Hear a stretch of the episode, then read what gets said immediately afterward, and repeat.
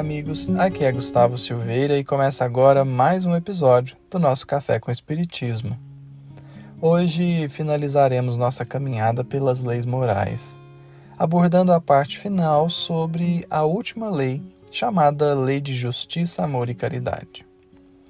Encerramos o episódio passado considerando que esta lei reforça a ideia das três revelações: Moisés com a justiça, Cristo com o amor e o Espiritismo com a caridade.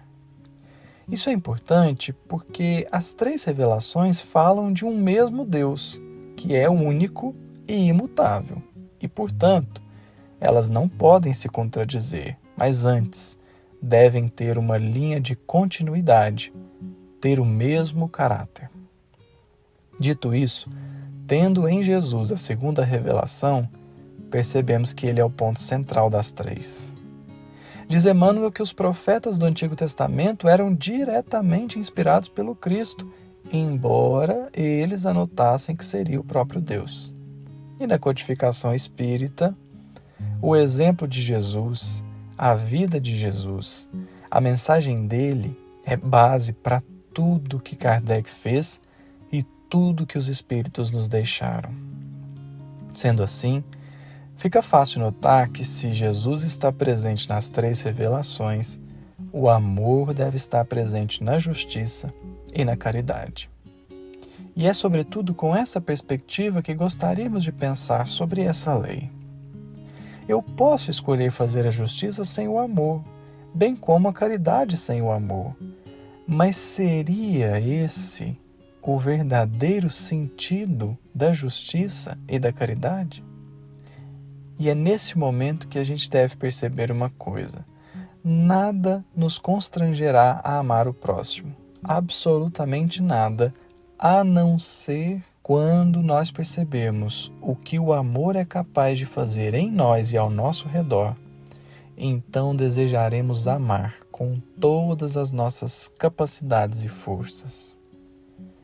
Isso porque o grande problema do ódio é que ele nunca sacia a alma. Quem odeia pode até se sentir vingado ou justificado, mas jamais se sentirá alimentado, porque o ódio nunca poderá realmente, verdadeiramente alcançar seu objetivo com plenitude. É que quem odeia, não raro, deseja que o outro sofra eternamente isso quando não almeja que esse outro seja aniquilado da criação. Mas quão frustrante é tal anseio! Os que são odiados prosseguem muitas vezes mais felizes do que quem nutre esse sentimento. E é aí que há uma revolta que impede a alma de se sentir saciada. Todavia, se nos decidirmos pelo amor, então a felicidade do outro será a nossa, o bem do outro será o nosso. As vitórias do outro serão também nossas, e nos seus sofrimentos, padecimentos e lições, ali estaremos nós, como um oásis no deserto a lhe dar esperança de dias melhores. Amar foi, é e será sempre a melhor forma de viver. Quer você seja espírita, espiritualista ou até mesmo materialista. O amor desconhece crenças e brilha em todos e para todos.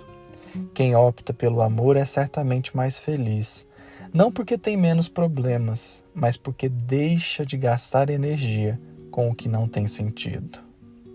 Como se isso não bastasse, Emmanuel, no livro Pensamento e Vida, capítulo 30, intitulado Amor, inicia a mensagem dizendo: O amor puro é o reflexo do Criador em todas as criaturas. Amar é, pois, refletir o Criador do universo, o Pai maior, porque amar é voltar a face do coração para Deus. E se somos seres perfectíveis, o ápice dessa perfectibilidade será refletir com pureza a perfeição. O que poderia nos alimentar mais a alma e o coração, por vezes tão ressequido, que não a chance de mostrar a grandeza de nosso Pai? Escolhamos, portanto, o amor. Que todas as vezes que formos brigar, segregar, desunir, menosprezar, julgar, humilhar, se irar ou ofender, não nos esqueçamos de que nesse momento poderemos escolher o amor, o acolhimento, a indulgência e a paz. O mundo não poderá ser transformado por amor da força, mas tão somente pela força do amor, que é a imagem do próprio Deus em nós mesmos. Um grande abraço a todos e até o próximo episódio do nosso Café com Espiritismo.